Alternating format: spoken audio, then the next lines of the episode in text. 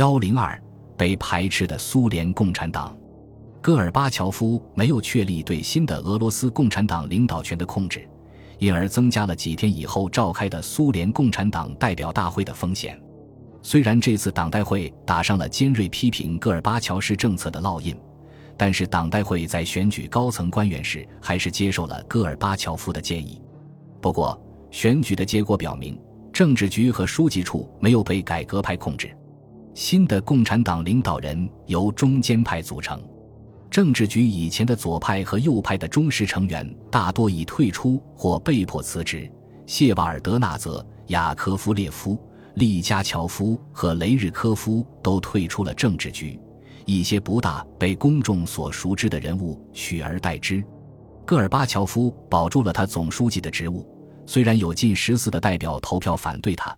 他提名弗拉米基尔·伊瓦什科担任新设立的副总书记的职务，结果也获得通过。伊瓦什科在此之前曾接替弗拉米基尔·希尔比基茨担任乌克兰共产党书记。利加乔夫并不是悄悄地离开他的领导岗位的，他不仅强烈要求戈尔巴乔夫辞去共产党领导职务，而且反对由伊瓦什科担任共产党副总书记的职务。虽然他的这些努力以失败而告终，但是他也得到了数量相当可观的代表的支持。党代会上的许多言论清楚地表明，戈尔巴乔夫与西方建立友好关系的外交政策不再是纯粹的政治资本。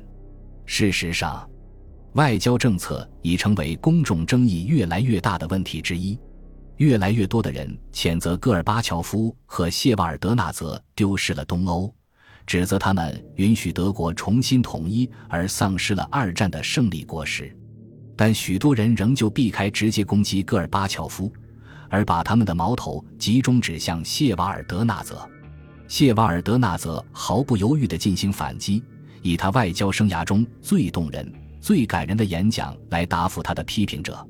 关于丢失东欧的问题，他说：“同志们，当我们1956年用武力入侵匈牙利时，当我们一九六八年入侵捷克斯洛伐克时，当我们入侵阿富汗时，当我们在改革年代前与中国发生纠纷时，我们丧失了我们的战略盟友。波兰的危机不是伴随改革而开始的，而是在改革开始很久以前就开始了。谈到德国，他否认把德意志民主共和国送给波恩的任何交易。德意志民主共和国人民将自己来决定其命运。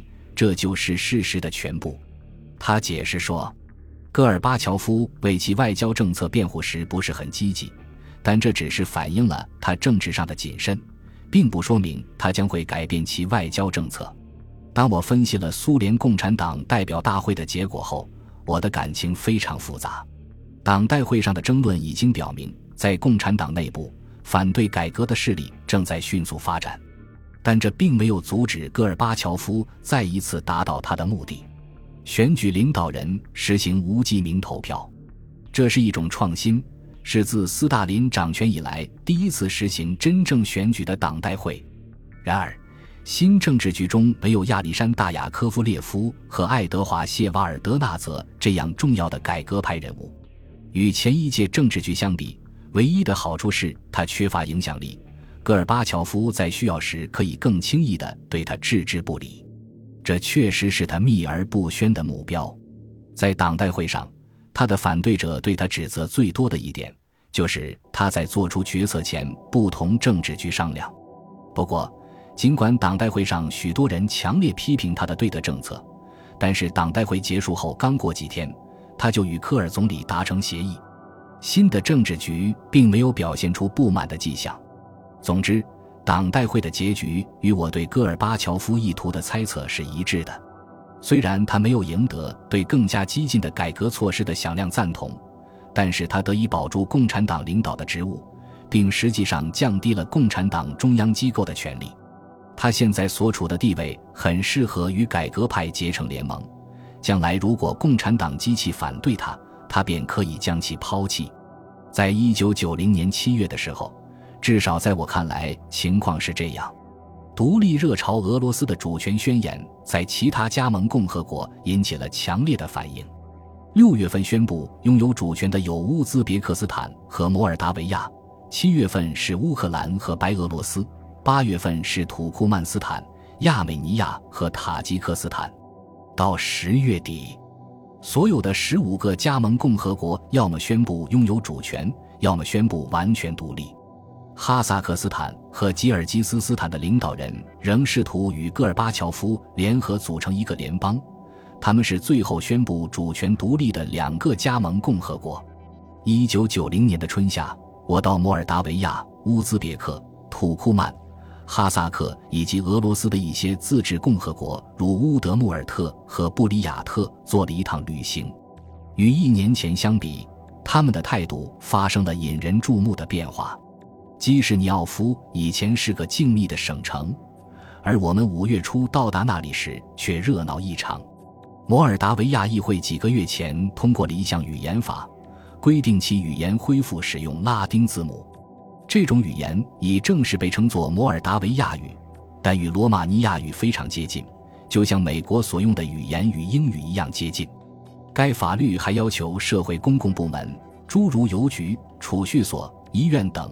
服务人员在五年之内学会使用摩尔达维亚语。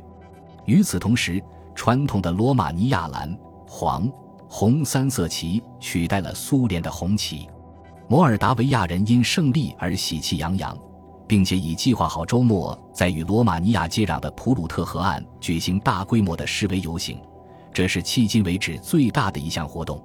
那天，摩尔达维亚人与跨过边界的罗马尼亚人欢聚在一起。护送鲜花，甚至连当地的共产党也同意举行示威游行。去年夏天反对波罗的海之路的举措徒劳无益，他们可能从中吸取了某些教训。共产党第一书记卢钦斯基告诉我说，他打算以个人身份参加这次示威游行，但是该加盟共和国的俄罗斯人深切感受到当地民族主义浪潮的威胁。一天晚上。我和丽贝卡在当地一家餐馆的包间用晚餐时，我们亲眼目睹了双方之间激烈的争论。人民阵线的两位领导人伊翁纳迪尔萨和伊翁温古雷安努也与我们共进晚餐。他们来了以后就提出他们不得不提前离席，因为他们要接受一个电视采访。德涅斯特和东岸的两个城市杰尔诺波尔和宾杰里的地方委员会拒绝悬挂新的摩尔达维亚国旗。这两个城市的人绝大多数是俄罗斯人和乌克兰人，因此这一行动是为了抗议摩尔达维亚人日益增长的武断行为。摩尔达维亚最高苏维埃当天进行了投票表决，宣布这两个城市地方委员会的行动违宪。同我们共进晚餐的两位客人当天晚上被邀请对电视观众解释这一立场。进餐时，我问。他们觉得德涅斯特和东岸的挑战的严重程度如何？他们回答说：“由于这两个城市企图从共和国分裂出去，所以这是一个严重的问题。”然后他们详细地讲述了摩尔达维亚遭受俄罗斯移民歧视的情况，并辩解说，新的语言法基本上是公正的。在公共事业部门工作的俄罗斯人将被给予时间学习摩尔达维亚语。并达到在公共事业部门用摩尔达维亚语从事工作的程度。如果他们不学摩尔达维亚语，将被解雇。在议会用摩尔达维亚语或用俄语均可。所有的议会演讲都将进行同声传译。与基什尼奥夫的其他人一样，他们两人也向我提出了同一问题：我是否认为摩尔达维亚是苏联合法的一部分？他们知道。我们不承认波罗的海沿岸诸国并入苏联。既然摩尔达维亚也是纳粹与苏联秘密条约的牺牲品，摩尔达维亚人认为他们应该得到和罗德海沿岸诸国同样合法的对待。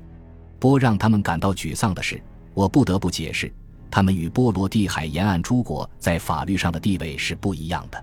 在两次世界大战之间的时期。现今的摩尔达维亚共和国大部分领土属于罗马尼亚，不像波罗的海沿岸国家那样是独立的国家。第二次世界大战后，罗马尼亚将这些领土正式割让给苏联，尽管这样做是被迫的。罗马尼亚是战败的德国的盟国，而且该地区处于苏联的实际占领之下。但领土割让已经写进了对罗马尼亚的合约之中，而且美国也是签约的当事一方，所以我们没有根据对摩尔达维亚是苏联的一部分这种地位提出挑战。太糟了，纳迪尔萨说。过了一会儿，他强调说：“我们无论如何都要争取独立，然后我们才能考虑是回归罗马尼亚。”保持独立，还是与苏联谈判建立某种形式的联合？这是我第一次听到摩尔达维亚高级官员提出把独立作为一个现实目标。当时，纳迪尔萨不仅是摩尔达维亚人民阵线的领袖，而且是摩尔达维亚议会副主席和苏联人民代表大会的代表。温古雷安努曾担任过舞台设计和电影制片人，当时是摩尔达维亚的文化部长。本集播放完毕，感谢您的收听，喜欢请订阅加关注，主页有更多精彩内容。